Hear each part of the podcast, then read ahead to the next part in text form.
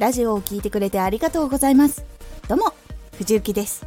毎日16時と19時に声優だった経験を生かして初心者でも発信上級者になれる情報を発信しています。さて今回はラジオ発信で気をつけていること。これを最後まで聞いていただくと時代の流れやアプリの利用者が変化しても対応できるように考えられます。少し告知させてください。あなたにとっておきの特別なラジオが始まっています。藤雪から本気で発信するあなたに送るマッチョなメソッドです。有益な内容をしっかり発信するあなただからこそ収益化してほしい。第5回公開中です。ぜひお聴きください。はい。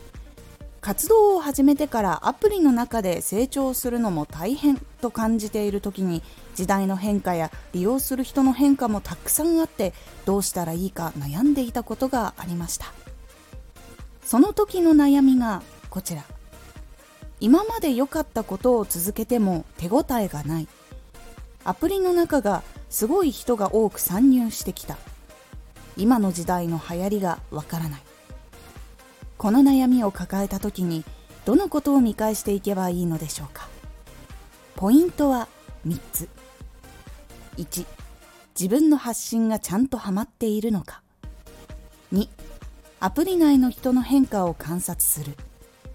3大きな時代の流れの変化を観察する。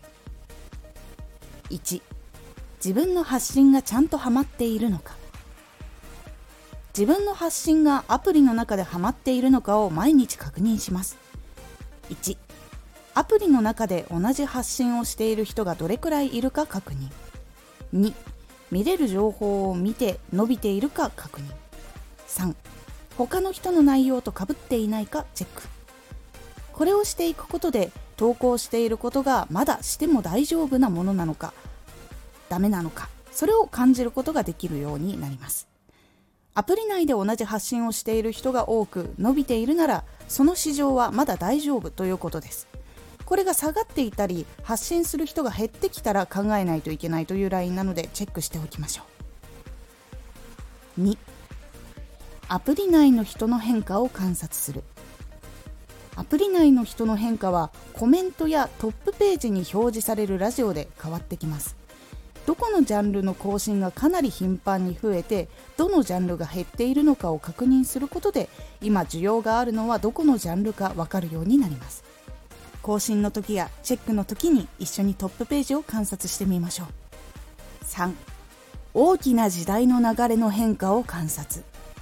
大きな時代の流れの変化に関してはニュースを読んだり YouTube の動画や発信系のブログを書いている人たちを観察していると流れを敏感に感じることができます。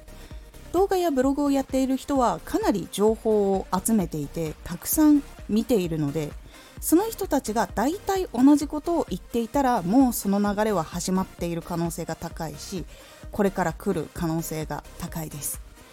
なのでいろんなところで音声コンテンツの情報を観察するようにしておきましょう。いかがだったでしょうか？気をつけるポイントが分かっていると日々の活動を続けながら少し流れを見てみようと感じるようになると思います。毎日ちょっとトップページを観察したりすることで流れや変化が感じられるようになるのでぜひその変化を感じた時に自分のラジオもうまく対応していくようにしましょう。今回のおすすめラジオ。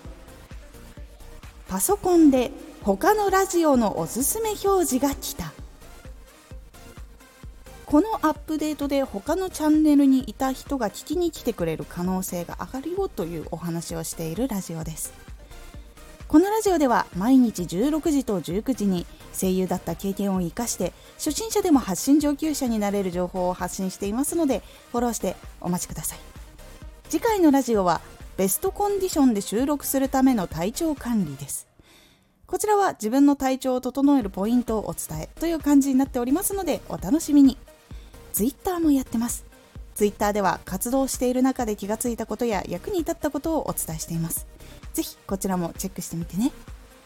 毎日トップページをこまめに確認しているとどんな人が更新増えたなとか新規の人の参入が難しくなってきたなとかいろいろ感じるようになってきます。